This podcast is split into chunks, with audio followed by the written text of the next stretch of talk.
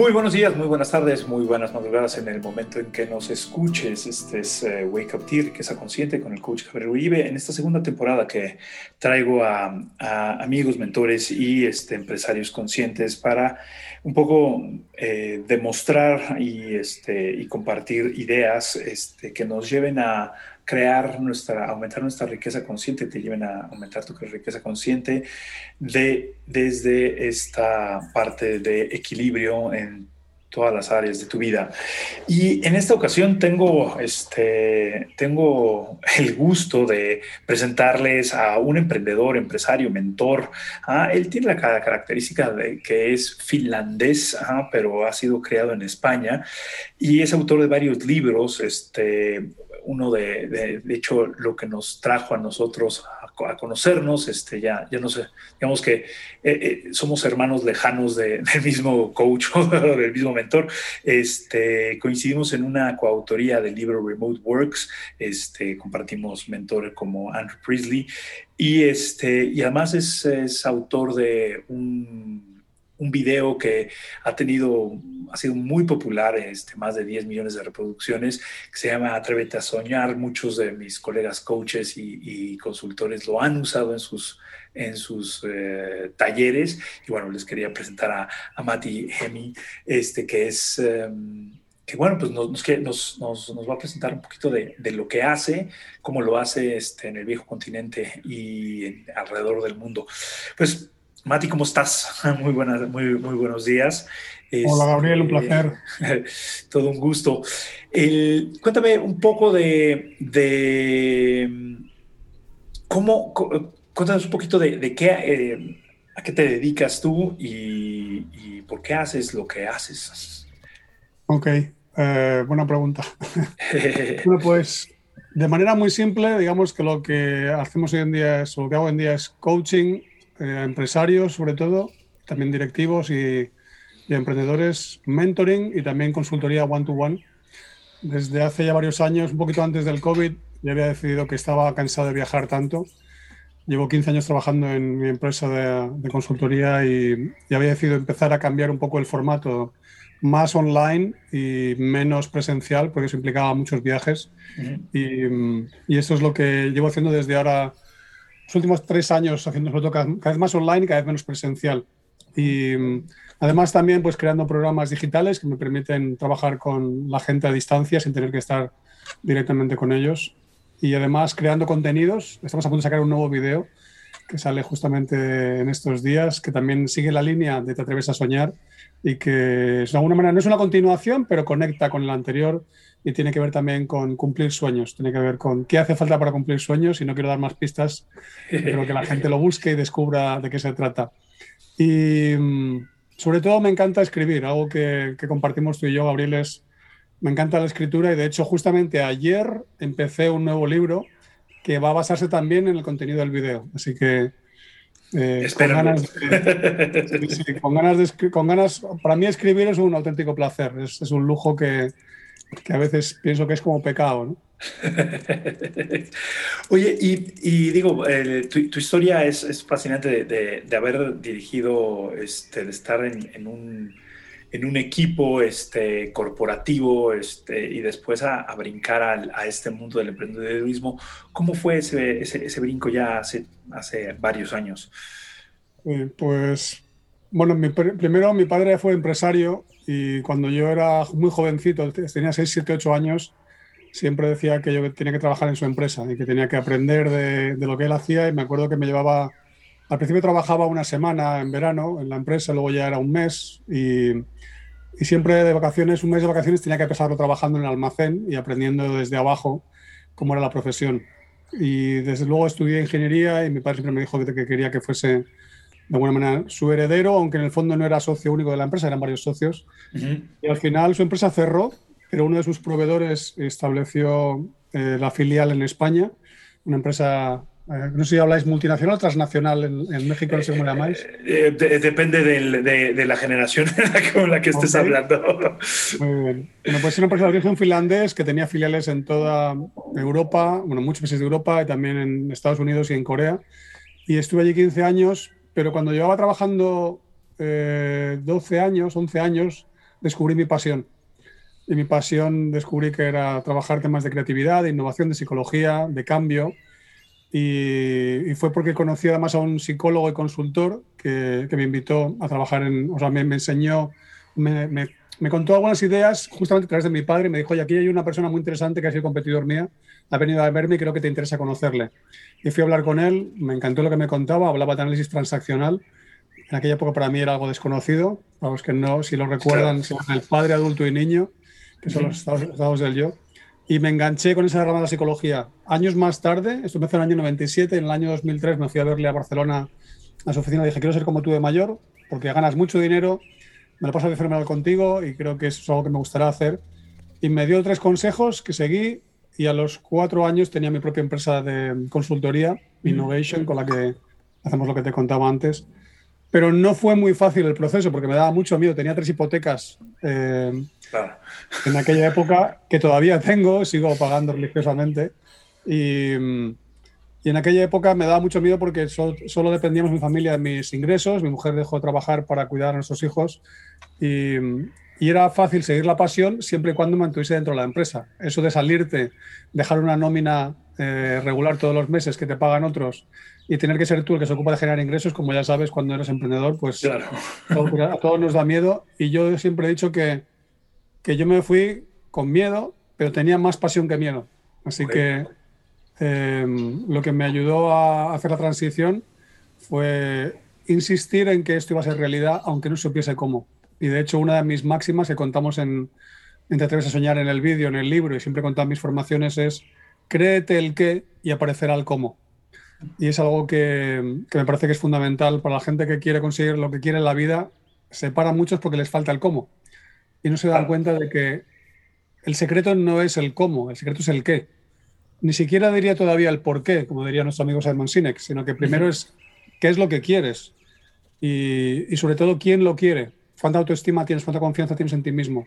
Y cuando tienes mucha confianza y mucha autoestima, pegar el salto es mucho más fácil. El brinco al otro lado de la zona de confort y darte cuenta de que siempre vas a, conseguir aterrizar de una manera más o menos eh, que tú quieres y a medida que entrenas y practicas vas a producir la realidad que antes parecía impensable, imposible o al menos muy difícil.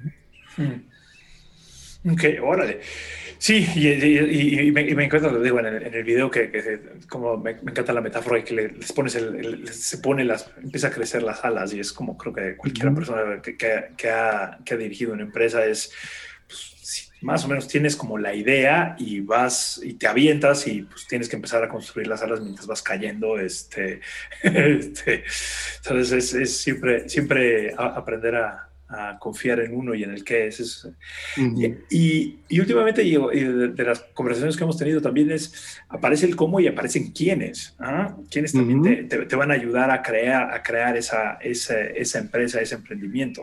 Es totalmente, totalmente. Algo que, que, descubres en el camino. De hecho, para mí el video fue un éxito y siempre he dicho con mucha humildad, gracias a que hubo mucha gente que lo compartió.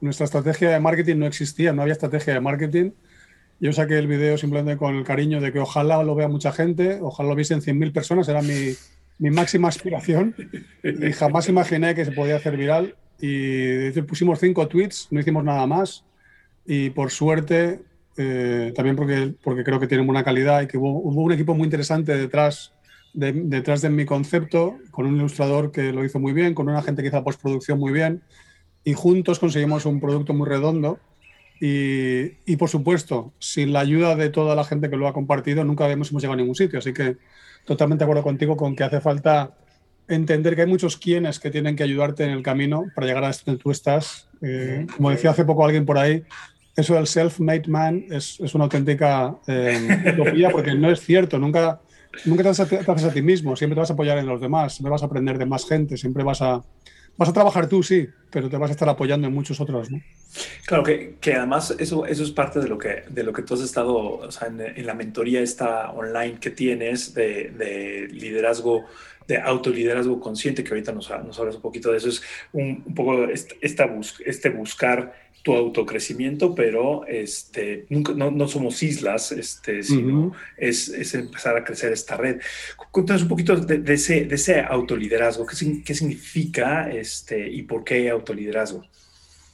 Bueno, algo que hemos... Eh, algo que para mí ha sido curioso los últimos, casi te diría incluso los últimos 15 años. Eh, cuando yo empecé la primera vez a hacer formación en creatividad, todavía era director general de la ingeniería en la que estuve, 15 años también, otros 15 antes de los 15 consultoría. Y, y, me acuerdo cuando le explicaba a la gente la idea, dibujaba la zona de confort y les decía, si te crees el qué y pintaba una X fuera de la zona de confort, aparece el cómo y pintaba una flecha que llevaba desde la zona de confort hasta la, hasta la cruz, hasta, hasta donde, la flecha donde queríamos llevarles. Y la gente me miraba como diciendo, ¿qué me estás contando? Y entonces me di cuenta que el quién decía, si te crees el qué, aparece el cómo, era muy importante. Y no quién por mí, sino quién, cuánto nivel de autoestima tenías. Y entonces eh, empecé a comprender que el secreto para creerte el qué, para que aparezca el cómo y el resto de los pasos, que también incluyen, por supuesto, el quién, tenían que ver con cuánto confías en ti, cuánto crees en ti, cuál es tu nivel de autoestima y que en definitiva era tu realidad interior la que tenías que transformar primero para cambiar tu realidad exterior. Entonces, ya desde el 2006, aunque yo venía trabajando ya en temas, en temas del año 90, empecé a leer gente como Stephen Covey o Spencer em, Johnson y demás, pero fue a partir del año 2006 cuando empecé a darme cuenta que si quería que otros hiciesen cosas, necesitaba que mejorasen su autoliderazgo. Y eso me llevó a que cuando trabajaba con empresas hubiese una mezcla entre autoliderazgo, que para mí es muy diferente del liderazgo. Cuando nos enseñan que hay que liderar, siempre es como yo lidero a otros. ¿Y, qué pasa conmigo mismo? ¿Cómo me lidero yo?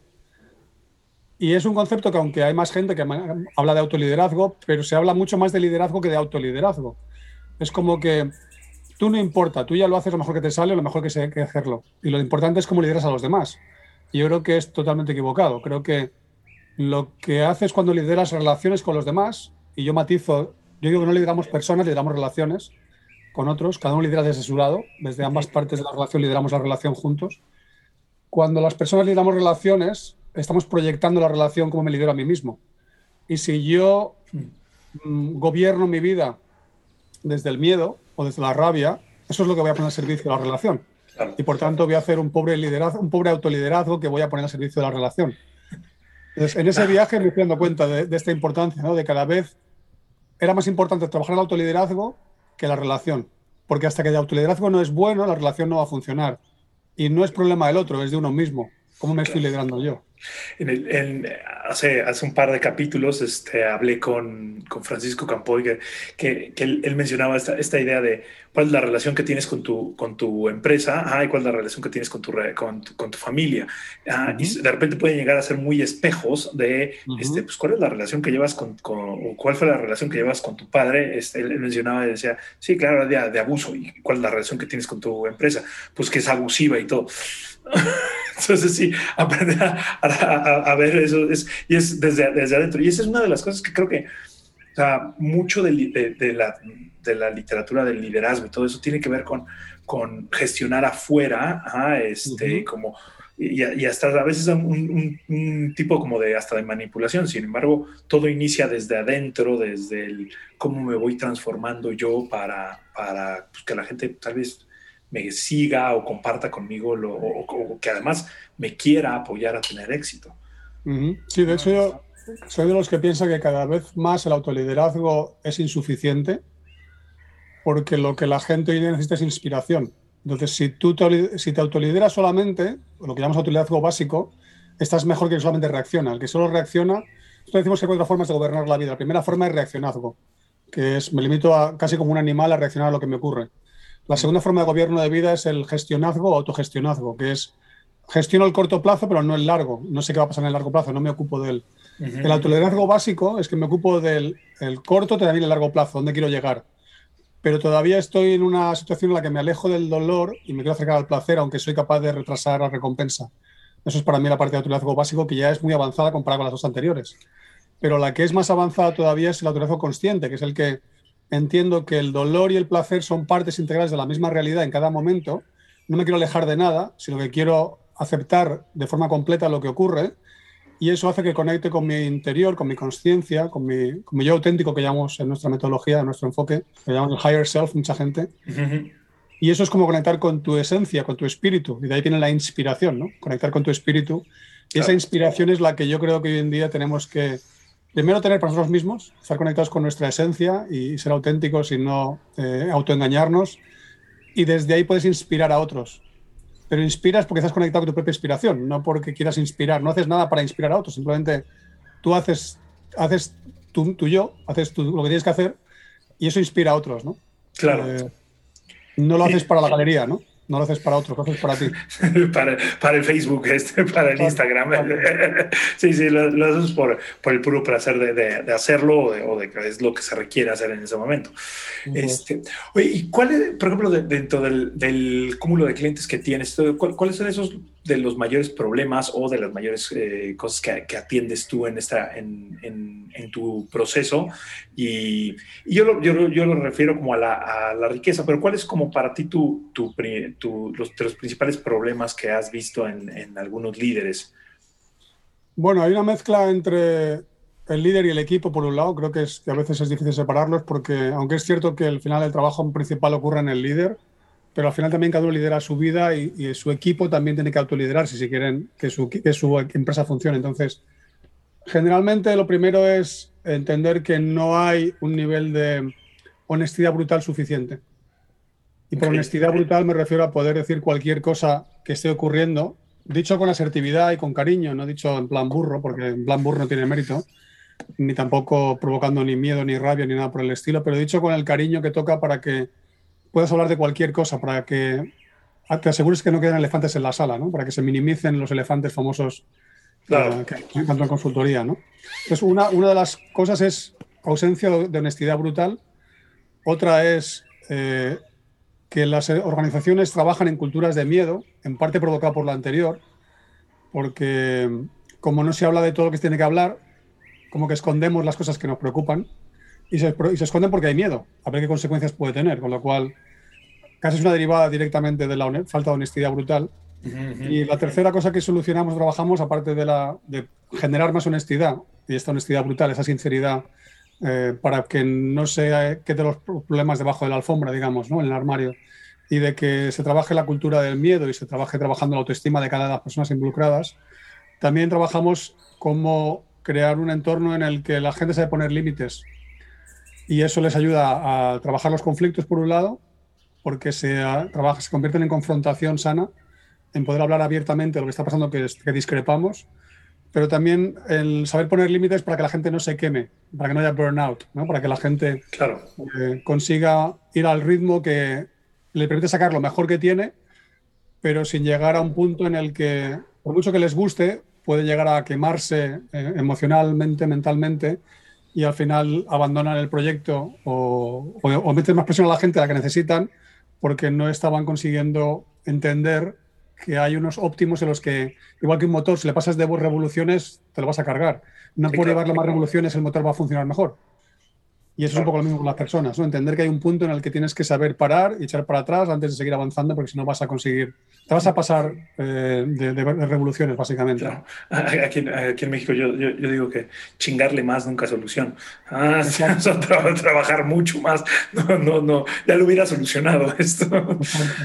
Este, entonces, a ver, un poco para, para hacer una, un pequeño resumen. O sea, estamos hablando de, este, de estos eh, niveles de, de, liderazgo, que sería primero el el, el reacción, eh, reaccionazgo, que este, el gestionazgo, el eh, autoliderazgo básico y después el autoliderazgo consciente, que serían como estos tres niveles. Y este, principales problemas, eh, la, la, honestidad, que no existe honestidad brutal.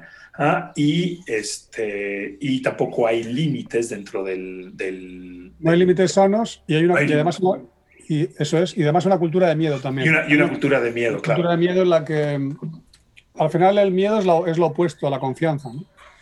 Eh, cuando hablamos. Cuando hablamos si me van a correr. Este, exacto. O, si hago tal cosa me van a despedir. Y ahora, ¿cómo hago yo para mantener mi estilo de vida, para pagar mi casa o para mantener mis ingresos? Claro. Y, y, ese miedo al final lo que impide es que la gente brille. Y sabemos hoy en día que cuando un cerebro está asustado, por decirlo así, aunque es algo, es algo fisiológico, sabemos que ese cerebro manda la sangre a las extremidades para, atacarse, para atacar, salir corriendo, defenderse, pero no manda la sangre a la parte externa del cerebro donde podemos pensar con creatividad, con claridad, de forma estratégica, etcétera, ¿no? Claro.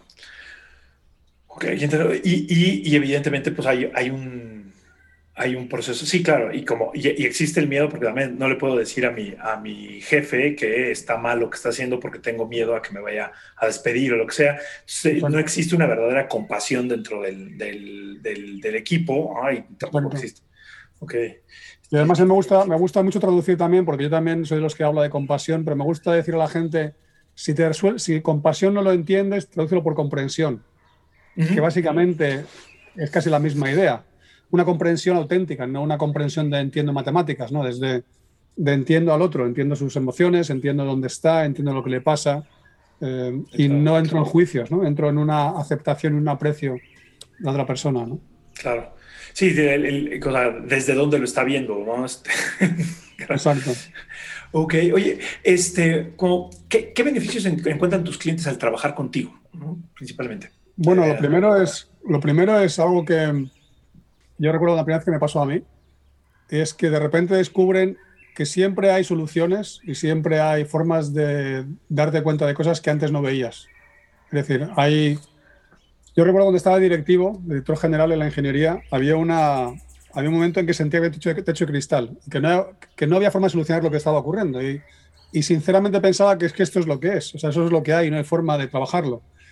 Y yo entonces todavía no entendí lo que era una creencia y no sabía cómo las creencias limitan nuestras capacidades o las empoderan o las, las, las habilitan. Y algo que me he dado cuenta con los directores generales y directivos en general que trabajo es que empresarios es que al no ser consciente de cómo funciona la mente y los mecanismos que utiliza y el software, digamos, que utiliza, yo hablo mucho del Brain Operating System, hablo en el libro, ¿no? del sistema operativo del cerebro y cómo nuestra personalidad funciona como un sistema operativo, que si no tiene determinadas eh, órdenes instaladas y determinadas instrucciones, hay posibilidades que no vas a ver. En cambio, cuando instalas nuevas instrucciones, instalas nuevos, eh, nuevos, vamos a decir, plugins o nuevas cookies, o como quieras decirlo al final, nuevos subprogramas, lo que antes parecía impensable, imposible, de repente se hace posible. Claro. Y eso es una de las cosas que más eh, les ocurre, que llegan diciendo tengo este problema y a esta persona le pasa esta cosa, a mi equipo le pasa esta cosa y llegan con juicios muy firmes, convencidos de que esto es así, sin darse cuenta de que lo que su cerebro está haciendo es segregando serotonina y haciendo que esa serotonina le dé placer, pero de una forma cínica que le da sensación de seguridad, pero está bloqueando la capacidad de aprender nuevas formas. y cuando revisamos cómo su forma de liderarse le está generando bloqueos y de repente cuando deja o, cuando decide de alguna manera retirar a su ego y empieza a contemplar otras opciones, ve posibilidades que antes no existían. Entonces, a mí me gusta mucho de hacer visible lo imposible. Me gusta una de mis frases favoritas claro. que consigue la gente, es hacer visible lo imposible, perdón, hacer visible lo invisible y posible lo imposible. Darse cuenta de que imposible solamente es un juicio, no es una realidad. sí, sí. Sí, En, este momento es poco probable, pero no es imposible. Exacto. Poco lo que yo sé, esto parece imposible. Claro. Pero no es, solo lo parece, porque es con mi nivel de conciencia, con mi nivel de awareness, de preparación, de darme cuenta. Y, simplemente aún no he adquirido las estrategias, los conocimientos, las habilidades para ver posibilidades que siguen existiendo. Hace poco me decía mi hijo el mayor, que tiene 21 años, me decía, papá, ¿tú crees que hay más oportunidades de las que vemos? Y digo, claro. vemos aquellas para las que estamos preparados. Para las que no estamos preparados no las vemos. Claro. Pero existen ahí fuera, ¿no? Claro. Hay, hay, hay, una frase en una, en, en una película de, de, de, Marvel, de Doctor Strange, que decía, este, silencia tu ego ¿ah? y tu poder este, aumentará, se elevará. Exacto, exacto. Ah. Es, literal, es literal. Yo, hay una frase que me gusta en el, libro nuevo que se llama La química de la creatividad. Eh, su título es Más de 60 pócimas para convertir tus no puedo en ya sé cómo. Mm. Y y el no puedo en, castellano, en español, funciona muy bien porque en inglés el I can es distinto. Es distinto. De, power. Entonces, pero en castellano, en español, cuando decimos poder, son dos cosas. Es un sustantivo y es un verbo. Claro. Y yo a la gente le digo, ¿cómo conjugas tu poder? Porque cuando dices no puedo, estoy conjugando mi poder de una forma defectuosa. Claro. Pero cuando digo yo puedo, conjugo mi poder de una forma competente y que me habilita a conseguir cosas que de otra forma no encontraría. Entonces, hay gente que yo le explico, el poder no es algo exotérico. También puede serlo, pero cuando hablamos de poderes, ante un reto que parece imposible, tú dices yo puedo o yo no puedo. O puedo o es imposible.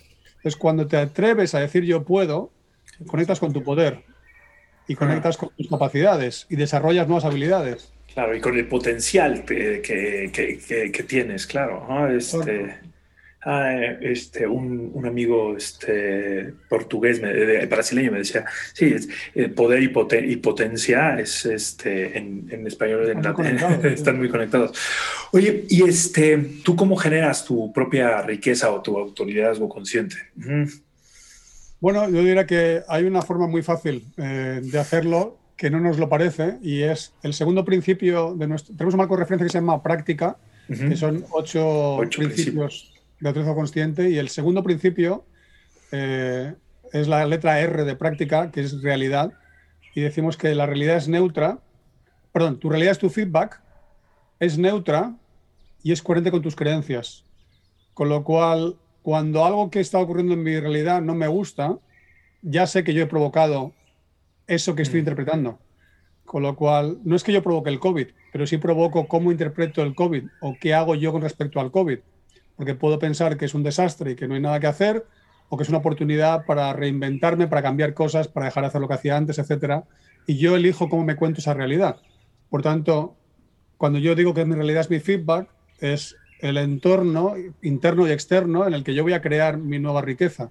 Hmm. Ahora, si yo elijo que no hay posibilidades de riqueza, la estoy bloqueando.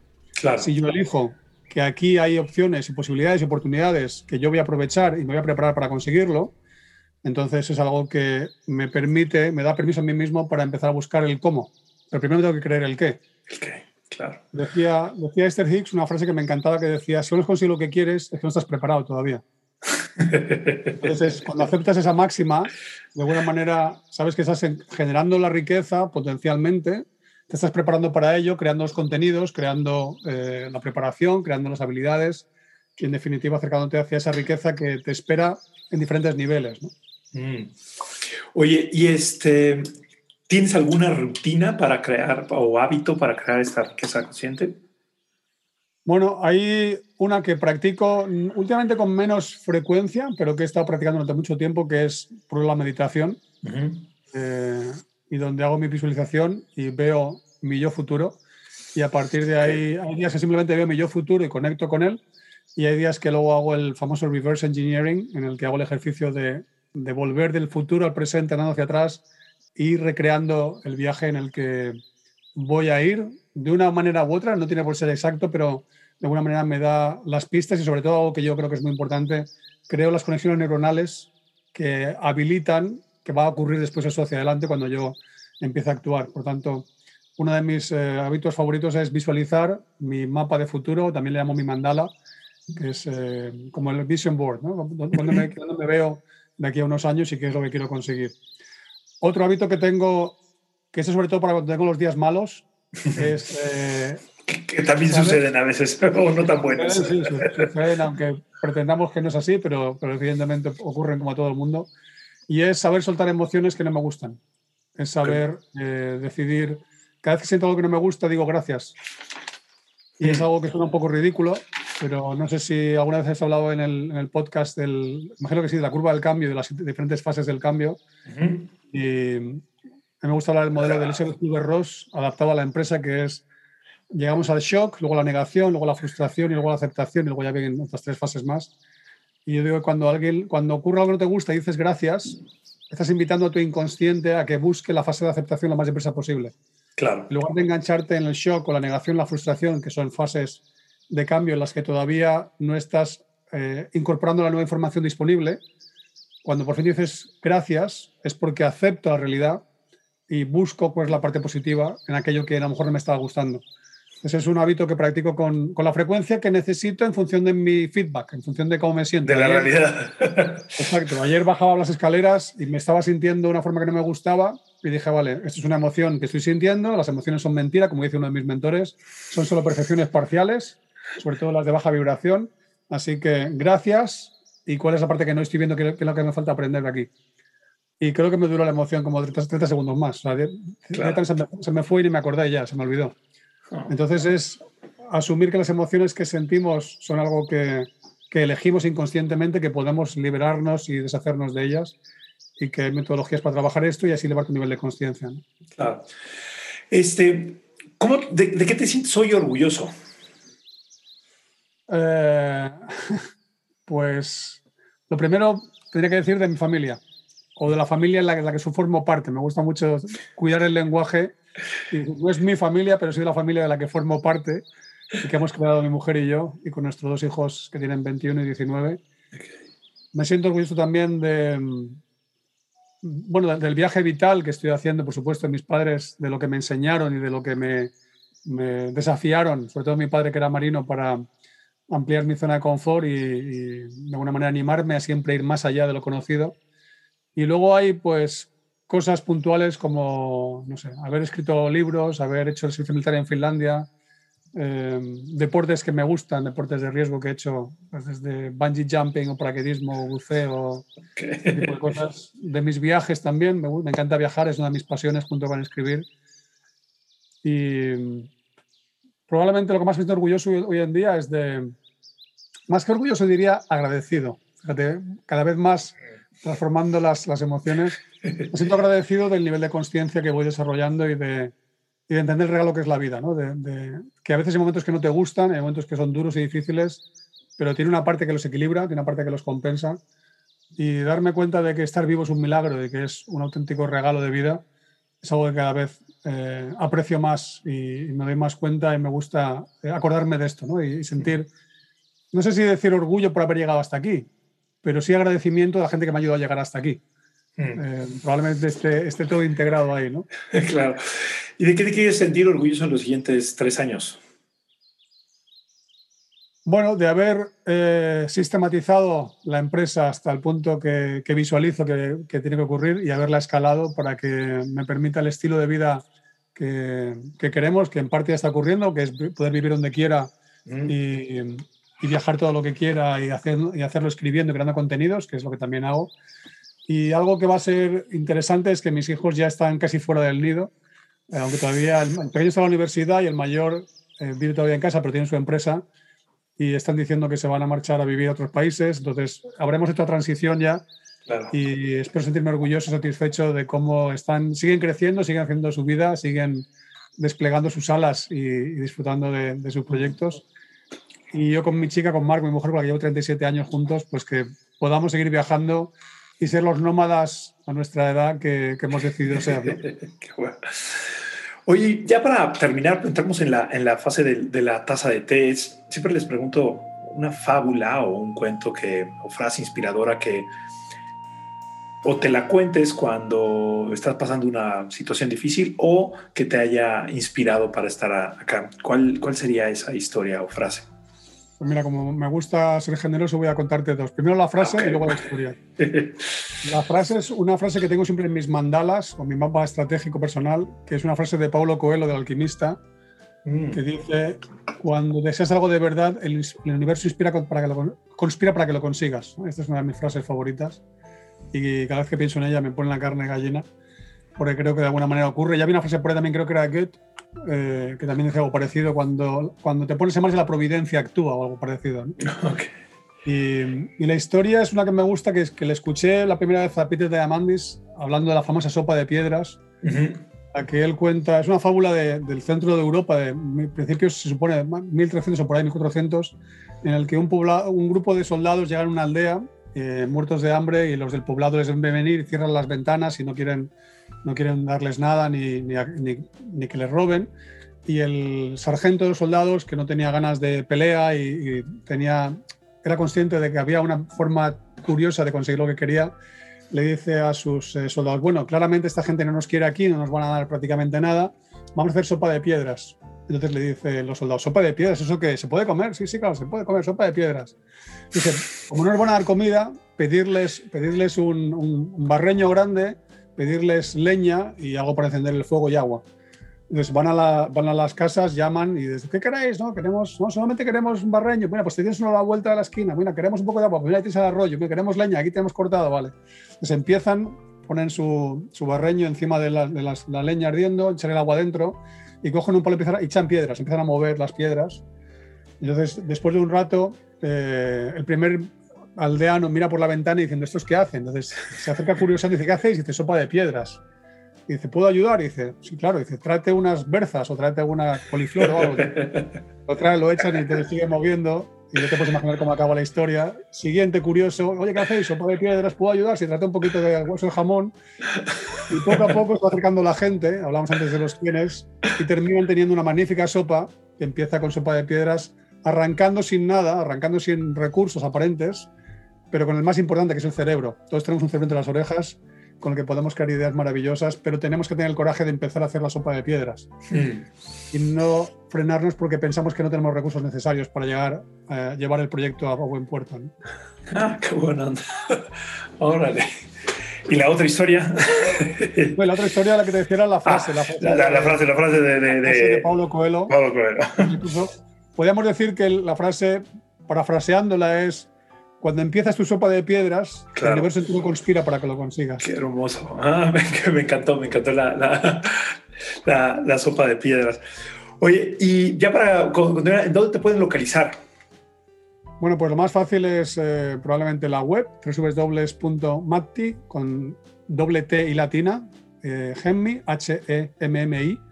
Para los que no se acuerden de Gemmi, es como Hemingway, pero solamente con las primeras cinco letras, H-E-M-M-I latina también. Aquí en, las notas del podcast lo vamos a poner.